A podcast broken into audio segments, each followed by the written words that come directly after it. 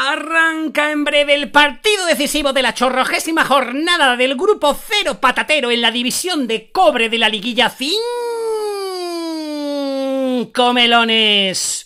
Patrocina Pinta Sapo Pro Evolution Melon Plus. Se enfrentan Atlético Bolinche y Cogollos de Osma por una plaza de ascenso a la categoría reina. Pelotilla de corchopán.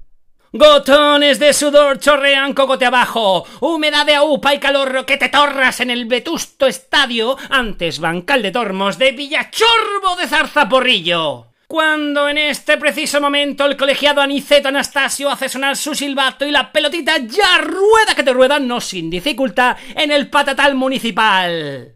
La afición entre papas y pipas vitorea levemente en la primera pseudo jugada que medio logra trenzar el Atlético Bolinche. Ojo, ojito, porque el veterano carrilero Genaro, el pato ganso, corre y corre que se las pela. Sube subiendo la banda, sortea uno, dos y hasta tres apoyardados tuercebotas del cogollos de Osma. Genaro pega ahora un pelotazo a Trayón, un pepinazo portentoso. ¡Adiós! Acaba de reventarle la entrepierna al capitán del cogollos de Osma. Eso tuvo que doler. Agoniza en carne viva el antes viril Bigardo, intentando a duras penas abrazar el dolor, mm, sin éxito aparente. El árbitro mira nada empático al moribundo jugador que, retorcido de dolor, implora algo de compasión. Ah, eso no es nada. El fútbol no se detiene. Se sigue la jugada. Sigue Genaro el pato ganso. Sigue avanzando con el esférico cual rabioso kamikaze hacia la portería del Cogollos de Osma. Situación de peligro. Genaro mano a mano con el portero. Atención, invasión de campo.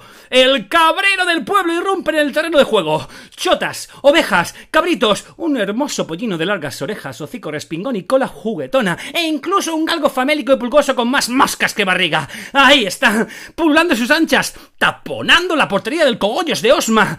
Jacinto el cabrero brizna de paja en boca, otea despreocupado el pampaneo, saluda a la grada alzando su vara de avellano.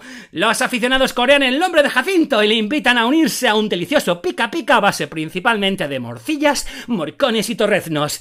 Todo ello bien regado con poca agua, eso sí, pero con latas y botellines a cascoporro. El árbitro intenta retener a los futbolistas, que no dudan en sumarse al festín de postín. Saca tarjetas a diestro y siniestro, pita y repita, sin ton ni son. ¡Ay, despiporre a porrillo en Villachorbo de Zarzaporrillo! Y el árbitro suspende el partido. Desolado y cabizbajo, Aniceto Anastasio, antes reputado colegiado, se encarama en lo alto del pollino y emboca al trote borriquil el vomitorio hacia su nueva e incierta vida. Y es que, estimados oyentes, el fútbol es así.